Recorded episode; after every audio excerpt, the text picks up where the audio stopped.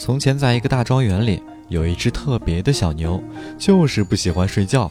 无论主人想什么办法，都改不了它这个坏习惯。每天到了中午，其他同伴都会在吃完午饭后睡个美美的午觉，就它特立独行，总是不听指挥。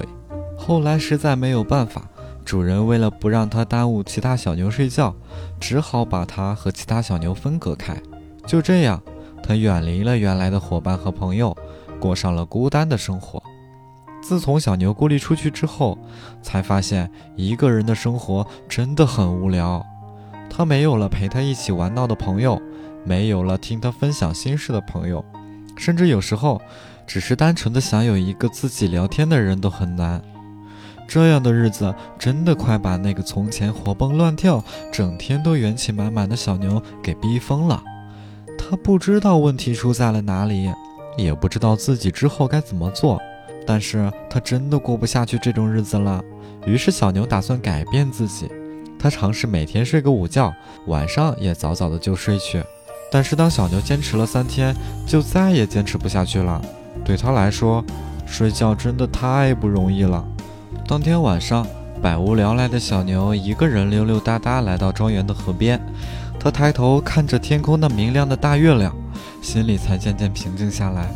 忽然，他听到了一阵歌声响起，这让平静的小牛竟然心生困意。不知不觉，小牛就睡过去了，还做了一个美美的梦。在梦里，他找到了一个新的好朋友。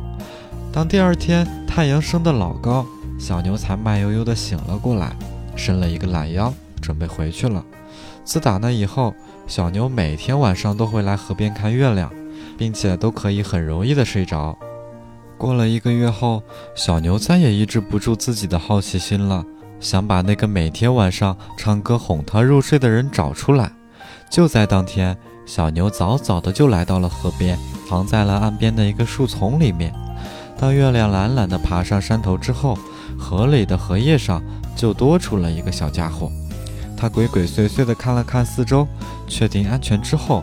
才开始清了清嗓子，正准备要唱歌，忽然树丛里蹦出来了一只小牛，着实吓了小青瓜一跳。妈呀！一声就要跑，当看清楚是熟悉的小牛后，才缓过神来。当被发现以后，小青瓜也没有不好意思，相反还理直气壮。小牛问：“为什么每天晚上都在这里唱歌呢？”